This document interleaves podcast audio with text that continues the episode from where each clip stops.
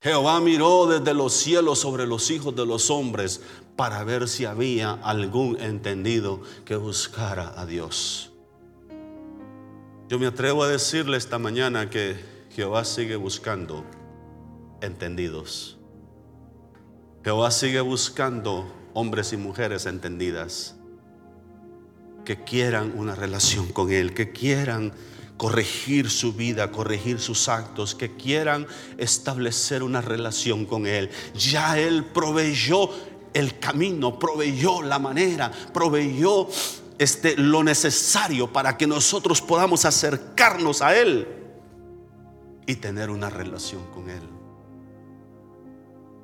Entonces la palabra de Dios nos dice ahí, volvemos a Génesis 6, Primero quiero enfatizar lo siguiente.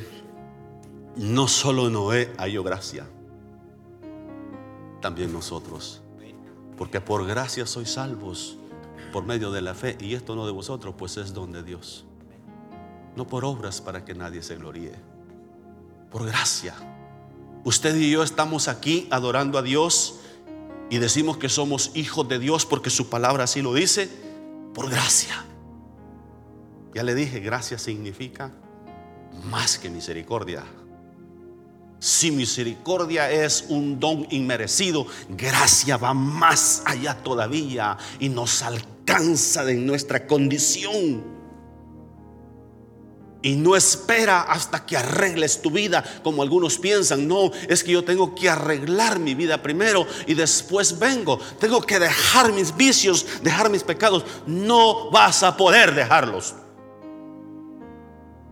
no va a poder solo. Necesita a Dios en su vida, a Cristo dentro de nosotros. Y es así como podemos dejar el pecado. Es así como nuestra vida puede ser transformada cuando Cristo viene a nuestras vidas. Es por eso la necesidad que siempre insistimos, entréguele su vida a Cristo, reciba a Cristo como su único y suficiente Salvador. Y a veces parecemos disco rayado diciéndole una vez más y una vez más, comprométase con el Señor. Pero el hombre es terco, es cabezón. Y no entro en más descripciones porque de repente se me enoja alguien. Pero esa es la realidad de las cosas. Dice la palabra de Dios que, que Noé halló gracia delante de Dios. Usted y yo hallamos gracia delante de Dios y fuimos alcanzados por su gracia y su misericordia. Y hoy por su gracia y su misericordia somos hijos de Dios. Amén. Mas a todos los que le recibieron, a los que creen en su nombre, le dio potestad de ser hechos hijos de Dios. Juan 1.12. Pero mire este versículo. Volvemos. Estas son las generaciones de Noé. Noé, varón justo era perfecto en sus generaciones, con Dios caminó Noé. Es lo único que encontramos en Génesis. Y otras descripciones que vamos a ver enseguida. ¿Cómo hizo este hombre para que sus hijos no se perdieran, para que su familia no se perdiera. ¿Cómo le hizo? Mire, la única respuesta que yo encuentro es que Noé caminó con Dios. Noé caminó con Dios. Dicen los gringos en inglés, he walked the walk, he talked the talk, he walked the, he walked the walk.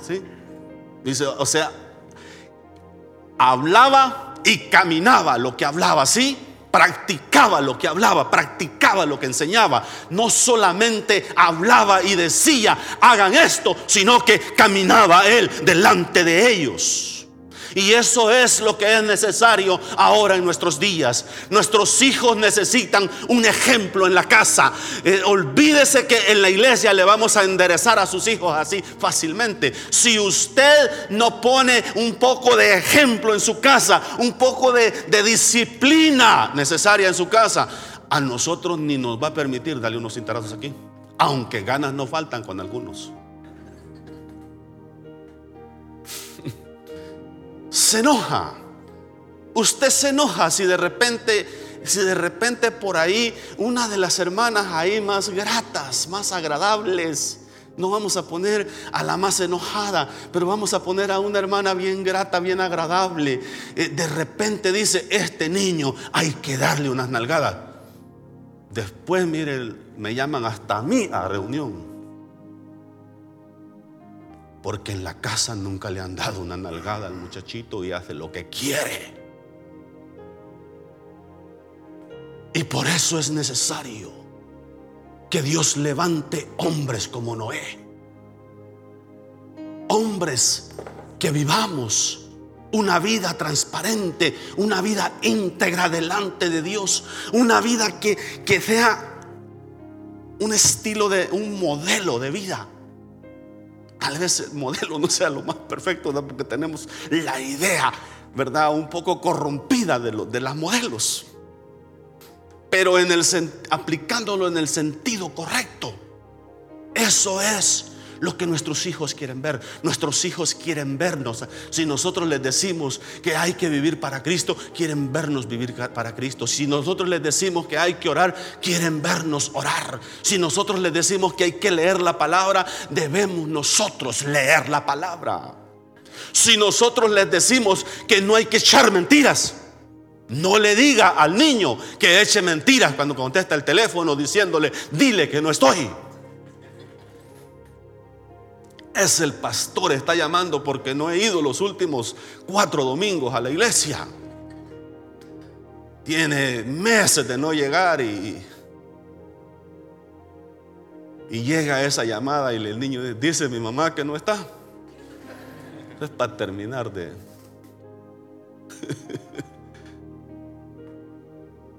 Noé en medio de esa generación, cuando todos hacían lo que les daba la gana, cuando todos se inclinaban al libertinaje, al pecado, cuando todos vivían una vida corrompida, Noé decidió caminar con Dios.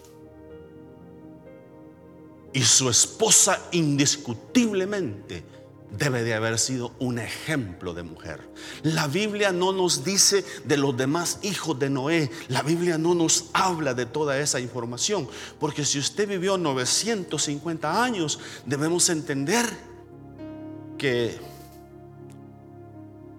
engendró hijos e hijas, como se resume a veces ya el último versículo del, del personaje histórico, dice, y engendró hijos e hijas. Y eso significa, ¿verdad? Una descendencia abundante.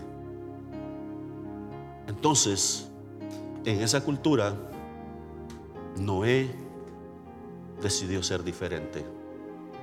Hoy, en la cultura corrompida en la que vivimos, en la cultura pecaminosa, hoy en este tiempo, en que, algunos dicen es que no se puede vivir el cristianismo, no se puede vivir es imposible. ¿Y sabe qué? Yo le digo, yo le digo, estoy de acuerdo con usted. Sin Dios es imposible. Pero con Cristo en nuestras vidas, Pablo dice, todo lo puedo en Cristo que me fortalece. Amén. Porque nada es imposible para Dios. Porque con Dios todas las cosas son posibles. Y yo no me voy a inclinar al otro lado y a decir, es que es difícil, hermano, es que la Biblia dice. No, no, no, yo me voy a ir a donde dice que yo puedo, puedo vivir para Cristo. capítulo 8 de Romanos, del verso 35 en adelante, nos habla de una manera, ¿quién nos separará del amor de Dios? Y comienza a describir tribulación, angustia, persecución, espada y, empieza a describir toda una, una lista de, de castigos que pueden llevar a cabo en contra del creyente. Y dice, ni ángeles, termina diciendo, ni ángeles, ni potestades, ni principados, ni nada, ni en los cielos, ni en la tierra, nos podrá separar del amor de Dios en Cristo Jesús, Señor nuestro. Y esa es la palabra que yo creo.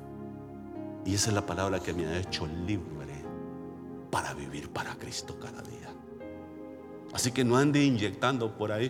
Hermano, qué difícil, hermano. Viera, ahora los niños en la escuela, usted no sabe cómo, cómo. Yo sé que les enseñan cosas que, no están bien. Yo sé que, que la, agenda gay está fuerte. Yo sé que, que se promueve el aborto, se promueve el sexo ilícito, se promueve toda clase de pecado. Yo sé que todo eso está sucediendo. Pero en medio de todo eso, usted camine con Dios. Usted viva delante de Dios, usted sea un hombre, una mujer temerosa de Dios y por fe sus hijos también lo van a seguir.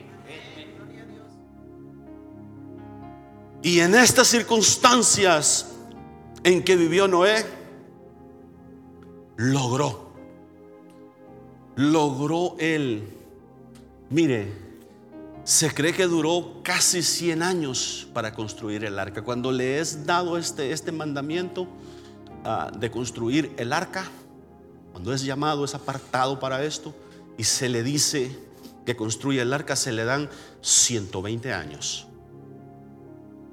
Se cree que duró casi 100 años construyendo el arca y 120 años predicando. ¿Qué tal? ¿Qué tal, hermano? Un ministerio de 120 años y tu congregación son ocho personas.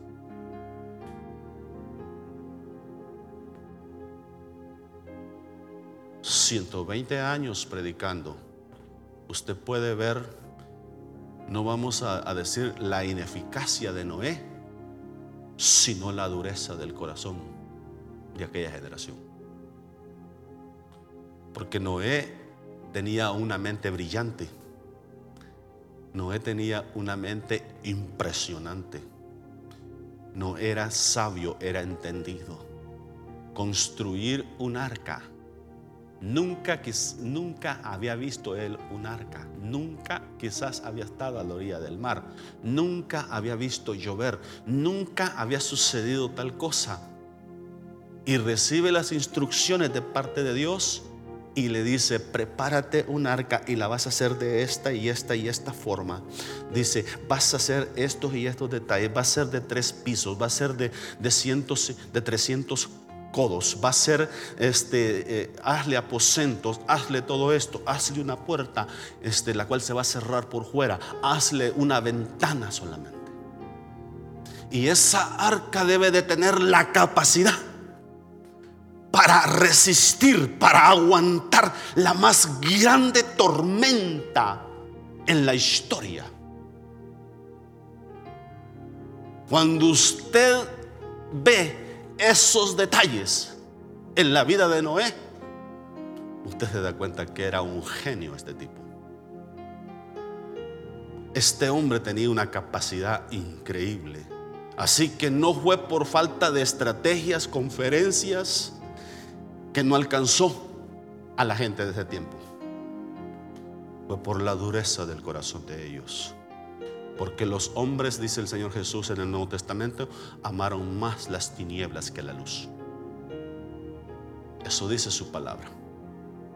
Y no se acercan a la luz para que sus obras no sean manifiestas. Así de fácil, así de sencillo. Entonces, Noé pasa casi 100 años. ¿Qué tal un proyecto, hermano? Que le deleguen un proyectito por ahí de 100, 120 años. Dios te llama al ministerio y te dice, mira, tu ministerio va a durar 120 años. Y ya usted se pone a hacer cuentas y dice, pero yo ya estoy un poco sazón ya, dijo. Ya tengo mis añitos, mis abriles, dijo alguien. Y todavía 120 años de ministerio. Hoy vivimos en un, en un tiempo diferente. Hoy vivimos en un tiempo en el cual los humanos, la historia cambia después del diluvio y será la vida del hombre 120 años. Desde ahí el humano comenzó a descender y a, bajar y a bajar este, la cantidad de años que vivía. Al tiempo de ahora, este, casi nadie pasa de 120. Y no quieres durar más de 120, ¿verdad? ok, continuemos.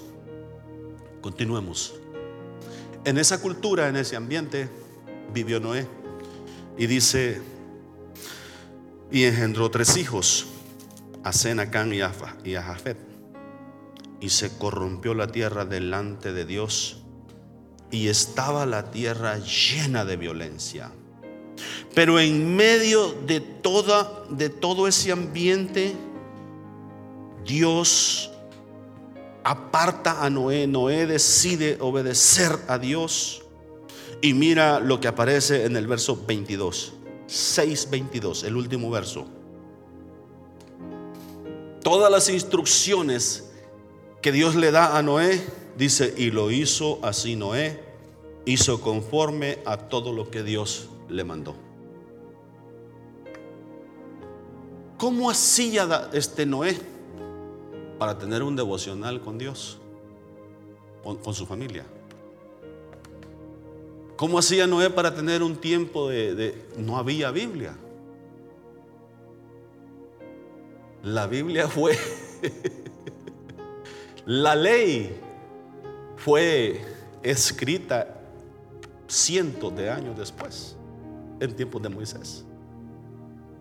A Moisés le pasaron la película de, Noé y todo eso. Y, y, Moisés iba tomando notas. No había Biblia, no había ignario, hermano.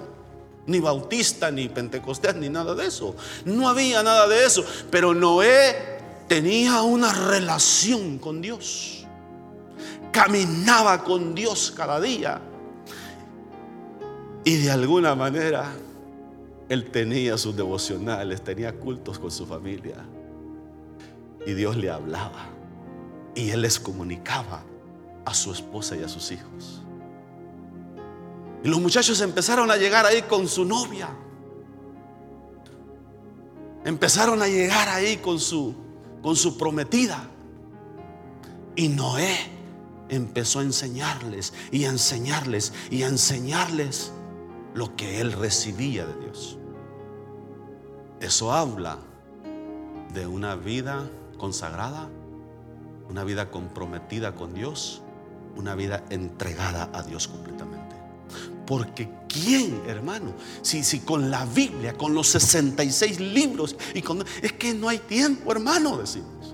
Es que no queda tiempo. Es que los muchachos no quieren. Es que no podemos. Es difícil apartar tiempo. Hay tiempo para todo lo demás.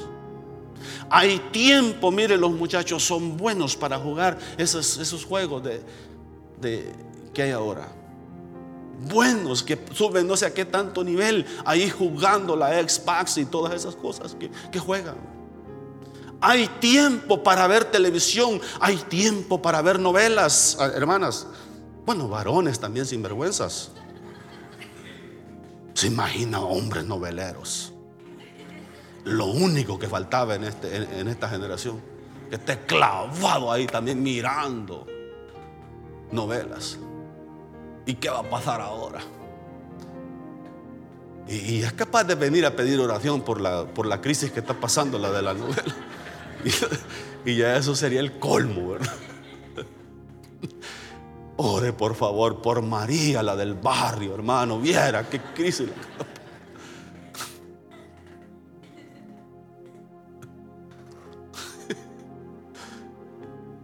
Noé encontraba tiempo, Noé aprovechaba el tiempo, Noé caminaba con Dios y también transmitía ese mensaje a sus hijos.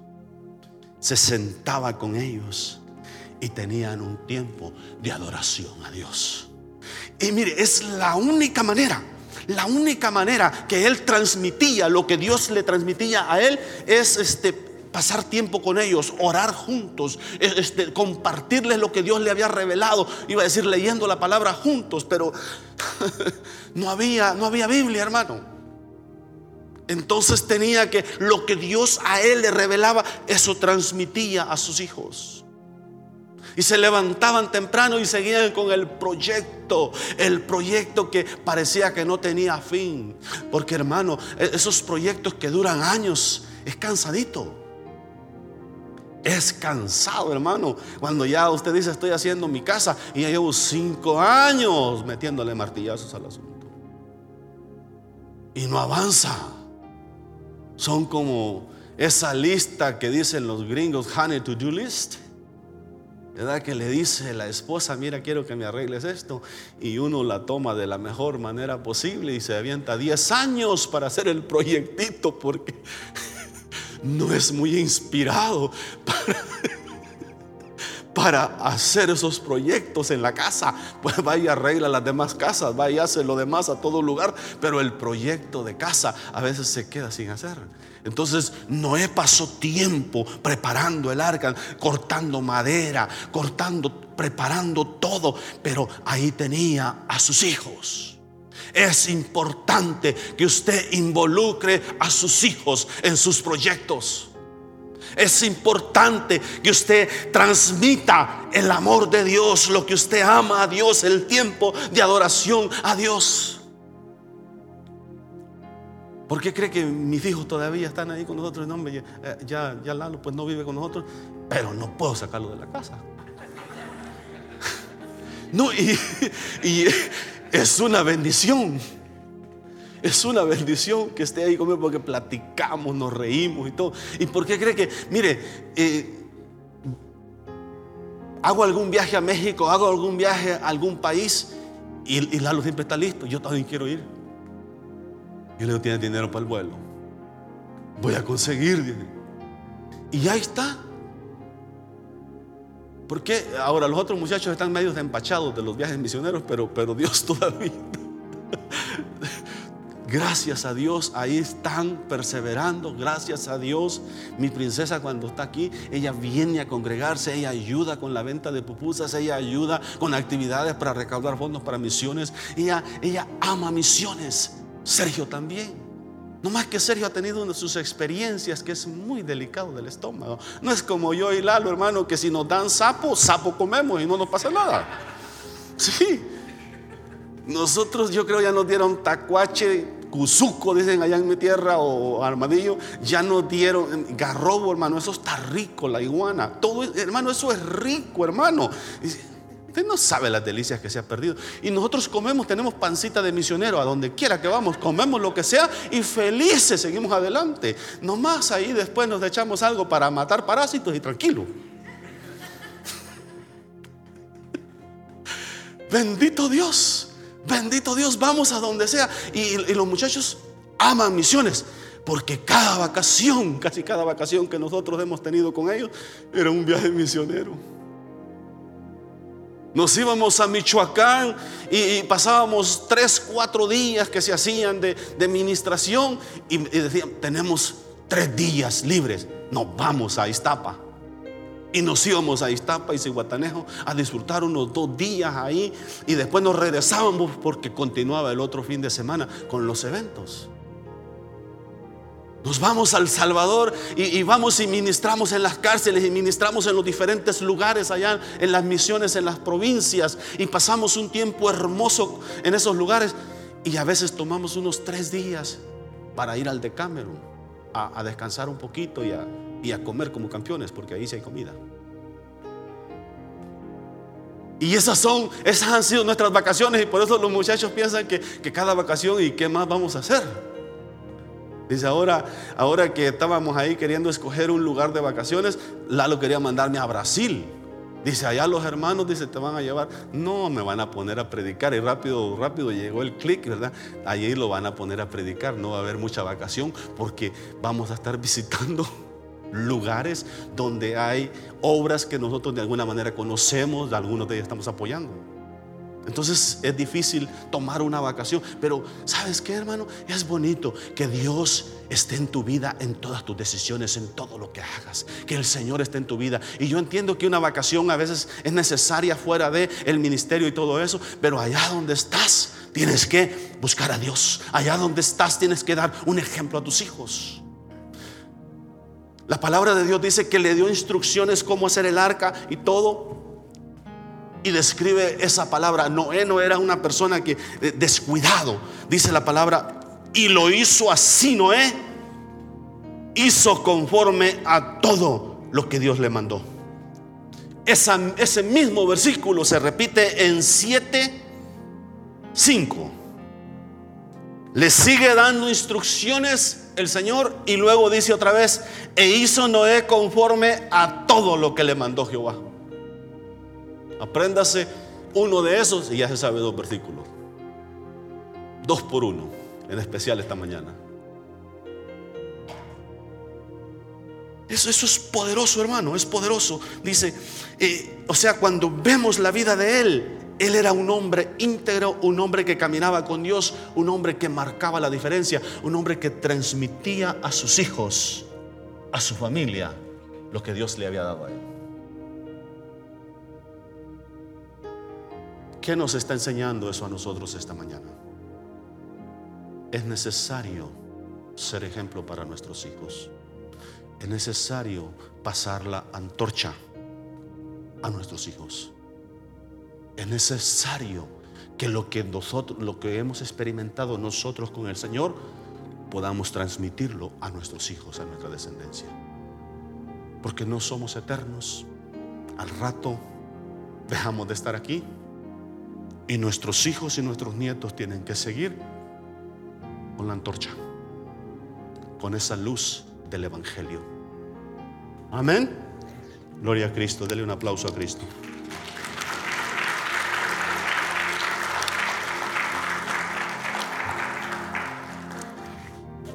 Ahora yo quiero enfatizar lo siguiente.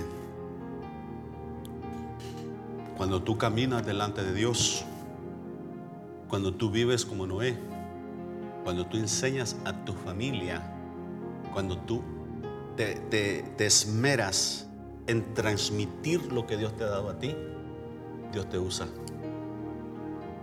Dios te usa para ser de bendición a la humanidad. Dios te usa para llevar esperanza a otras generaciones. Dios te usa para preservar vida.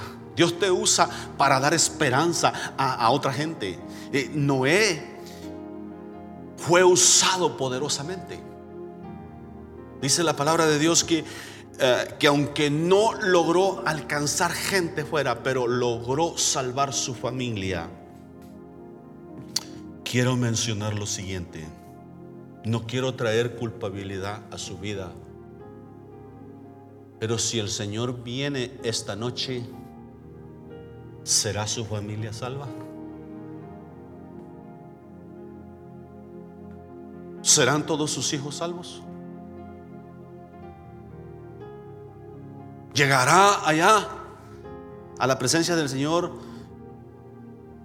mirando a todo un montón de conocidos y va a andar buscando a sus hijos? ¿Y dónde están mis hijos? ¿Y dónde está mi mujer?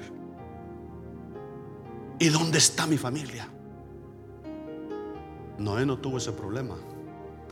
Cuando llegó el juicio, cuando llegó el castigo de Dios, él tenía su familia con él.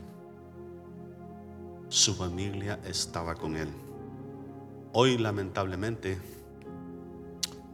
vivimos tiempos en que a veces hasta los ministros tenemos problemas para mantener a toda la familia unida en el templo adorando a Dios, en el templo sirviendo a Dios, en algún llamado, en algún ministerio.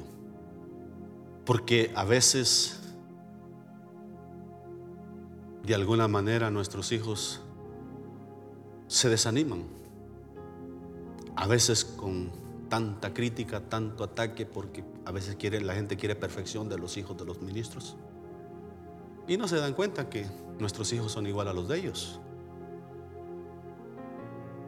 También con una naturaleza inclinada al mal. ¿Estará toda tu familia presente en la boda del Cordero? ¿Estarán tus hijos presentes? Voy a decir lo siguiente, lamentablemente no. Porque los hijos de algunos andan chuecos, andan mal, están perdidos. aprendieron cosas que nada que ver. Aprendieron una doble vida en la casa. Y los hijos andan descarriados. Andan en todo menos en los caminos del Señor. Andan en todo menos en el temor de Dios. Dios en su misericordia me permita y con la ayuda de Dios que mis hijos puedan servir a Dios, puedan mantenerse en el camino y en el temor de Dios. Dios me dé gracia, Dios me dé la sabiduría, el carácter para a veces llamarles la atención y podamos ver a nuestros hijos ser temerosos de Dios. No sé usted, ¿le gustaría eso? A mí sí. A mí sí me gustaría eso.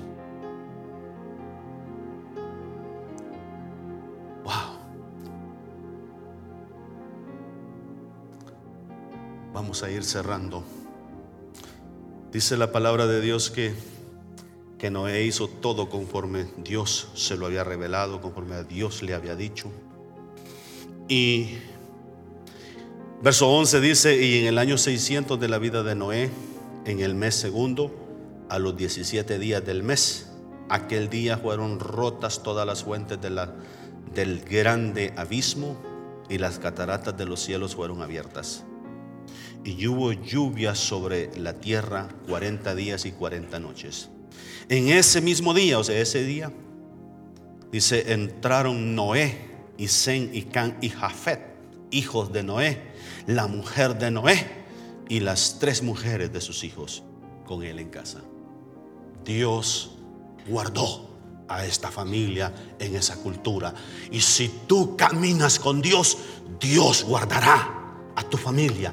Dios permitirá que toda tu familia sea salva. Y tienes que creerlo en el nombre de Jesús. Tienes que aferrarte de esa fe. Tienes que ah, meterte con el Señor y creer que así sucederá con tu descendencia. Esto es necesario. Observa cómo fue de bendición este hombre para su generación. Ellos y todos los animales silvestres según sus especies y todos los animales domésticos, domesticados según sus especies y todo reptil que se arrastra sobre la tierra según su especie y toda ave según su especie y todo pájaro de toda especie vinieron pues con Noé al arca de dos en dos de toda carne en que había espíritu de vida. Y los que vinieron macho y hembra. Ahí no había transgénero, hermano. Macho y hembra. Toda carne vinieron, dice, como lo había mandado Dios y Jehová le cerró la puerta. Quiero hacer un pequeño, una pequeña observación porque el tiempo ya se me fue. Pero es increíble la perdición en la que estaba esa generación. Que aún los animales fueron más entendidos que ellos. Aún los animales. Piense por un momento el burro con su burra. Ahí con las orejotas. Venía ahí, mire, con su burrita. Obedientes. Porque les había llegado el mensaje que Noé, que con Noé se iban a salvar que Noé tenía el arca para ser salvos. Y ahí, hermano, el burro que es burro, dicen por ahí, no era tan burro. Eran más burros los humanos, aquellos que se perdieron. Y va entrando aquel burro con su burrita. Y piense en cualquier animal que es terco, que es agresivo, que son, a veces uno los tiene por malos. Pero en ese momento tuvieron más obediencia y más inspiración que los hombres. Piense por un momento, hermano, los sapos, llega la pareja de sapos. Ahí, gritando y, y brincando. Y feos como están, pero inteligentes. Y cada uno de esos animales fueron más inteligentes que los humanos de aquel entonces. ¿Qué tal nosotros ahora? ¿Qué tal la generación en la que vivimos? ¿Será que si Dios de repente nos dice que les prediquemos a los animales, los animales van a entender más fácil que los humanos?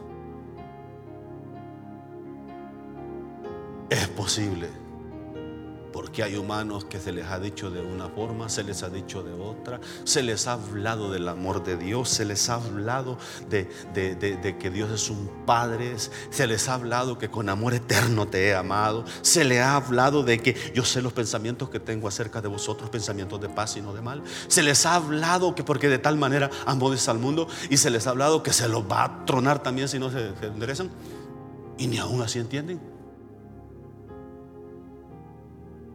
Los animales. Piense en esos animales, piense en los búfalos, hermanos, animales inmensos en fuerza. En Job lo menciona y dice, dice, pondrás tú yugo y coyunda sobre el búfalo porque él tiene mucha fuerza para que te ayude a hacer tu labor. Y está usando un ejemplo ahí. Dice, no, dice, no lo harás, no por su fuerza, porque no se deja amansar. Pero ahí llegó el búfalo. Y entró al arca, y entró al arca. Y aquellos humanos que lo tildaron de loco, que lo tildaron de que no, no, si nunca ha llovido, no es, ¿cómo se te ocurre? Pero él siguió con lo que Dios le había revelado. Tú y yo hoy sabemos que pronto Cristo viene por un pueblo, por un pueblo que lo espera, por un pueblo sin mancha y sin arruga, un pueblo lavado con la sangre de Cristo. Hoy usted y yo sabemos esto y por tanto busquemos a Dios. No importa lo que diga la, generación en la que vivimos, la cultura en la que vivimos. No importa que el pecado sea promovido a diestra y a siniestra. Usted y yo amemos a Dios y sirvamos a Dios. Porque al final de la historia eso es lo único que cuenta. Al final de la historia, cuando aquel proverbista escribe el libro de Eclesiastés, dice, el fin de todo el discurso es este. Teme a Dios y apártate del mal, porque esto es el todo del hombre. Cuando él entendió todas las cosas, había tenido todas las riquezas, había tenido toda la fama, había tenido todas las mujeres que quiso, había tenido de todo. Y al final dice, todo es vanidad. El fin de todo el discurso es este, dice teme a Jehová y apártate del bien, porque esto es el todo del hombre. Noé salvó su familia, sus hijos, su esposa, sus nueras, porque caminó con Dios, porque Dios halló gracia en él. Que Dios te dé gracia, me dé gracia a mí, para que mi familia sea salva y para que muchos ahí sean salvos que muchas personas en la misericordia de Dios el Señor nos permita alcanzar.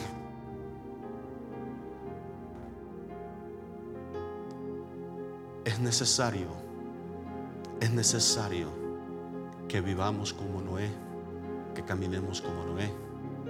Es necesario que le enseñemos a nuestros hijos el temor de Dios.